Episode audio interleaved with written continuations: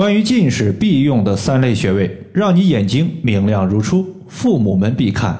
大家好，欢迎收听艾灸治病一百零八招，我是冯明宇。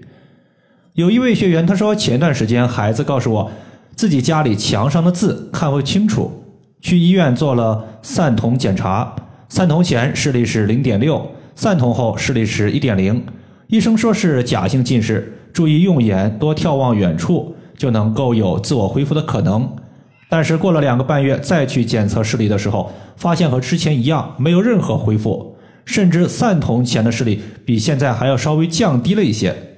想问一下，对于假性近视，中医有没有帮助视力恢复或者是减轻视疲劳的方法？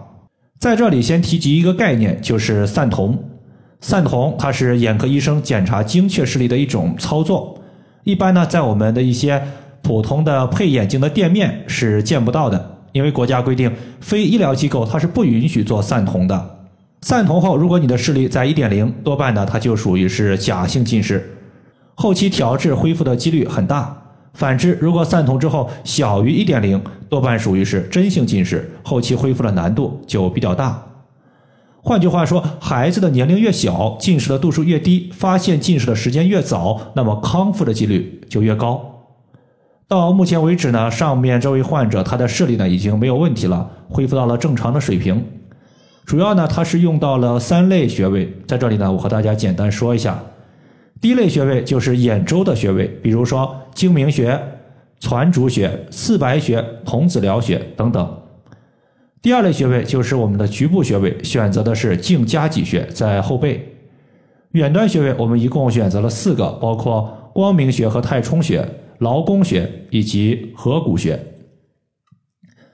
我们先说一下眼部周围的穴位。眼部周围的穴位，它肯定是分布在眼睛的四周，主要呢是集中在眉毛上、下眼眶以及内外的眼角这三个区域。我们多用手指按揉刺激，每个穴位我们按揉二十到三十秒，主要是起到一个促进眼部的气血循环，使我们的眼睛有充足的气血供给。同时，也能够把眼睛代谢的垃圾废物及时的清理出去。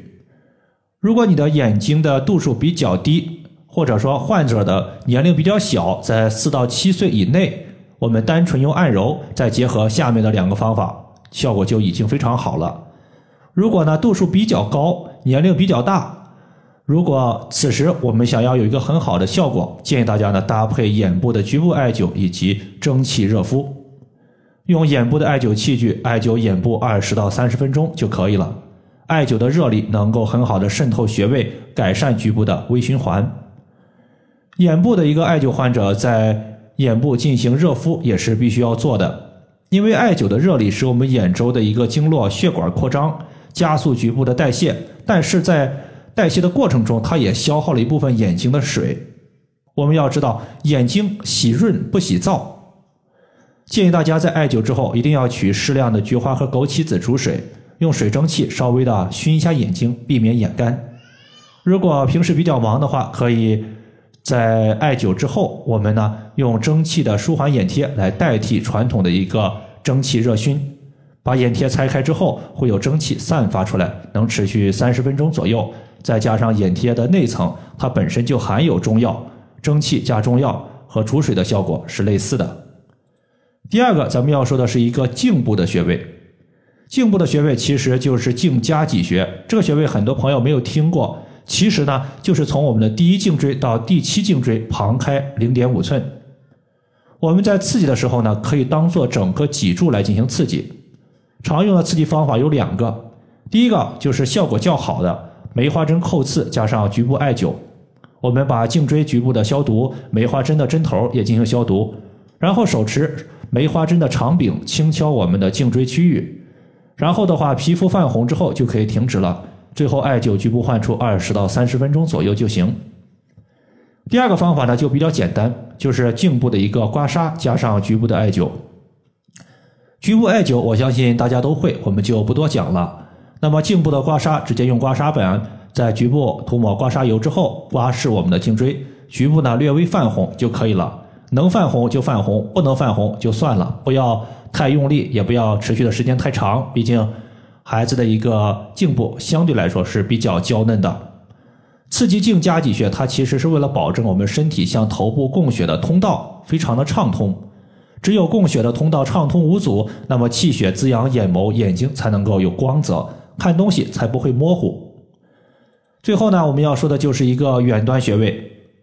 远端穴位我们一共是分成了两组，第一组就是光明穴和太冲穴，这两个穴位是疏调肝胆的，因为肝开窍于目。眼睛看东西是否清晰，和肝血对于眼睛的滋养，它有直接关系。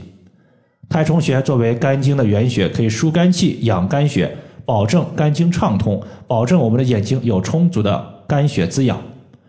太冲穴它是在我们的脚背，找到第一和第二脚趾，顺着脚趾缝向上推，推到两个骨头夹角的前方有一个凹陷，这个凹陷就是太冲。第二个穴位叫做光明。光明穴它是胆经的络穴，属于胆经，但是同时联络于肝经。它的作用呢，其实就是肝胆同调的效果，尤其是对于倾泻肝胆经络的火气效果特别好。你像我们平时常见的视物模糊、眼睛红肿、眼睛的疼痛这些问题呢，都可以有很好的调治效果。这个穴位呢，我们先找到腘窝横纹和外踝尖的中点，然后从这个中点往下四横指。然后在腓骨前缘就是光明穴的所在。第二组穴位它都是位于四肢，分别是劳宫穴以及合谷穴。劳宫穴在手心属于心包经，可以调节心的功能。中医认为心主血，那么劳宫穴它肯定可以调节身体的气血不足的症状。要知道目受血而能视，所以用劳宫穴把眼睛的气血补足了，有助于缓解视力不佳。这个穴位，我们微握拳，然后中指的指尖在掌心所对的位置就是劳宫。第二个合谷穴，最著名的就是四种学科所记载的面口合谷收，意思是面部和口腔的疾病都能用合谷穴来解决。这里的口狭义，它指的就是口腔；那么广义，它泛指的就是身体的各个口。比如说眼睛，它是心灵的窗口，故而呢能用合谷穴来调节眼部的诸多病症。这穴位呢，当我们五指并拢的时候，大拇指和食指中间的肌肉隆起的最高点就是合谷穴的所在。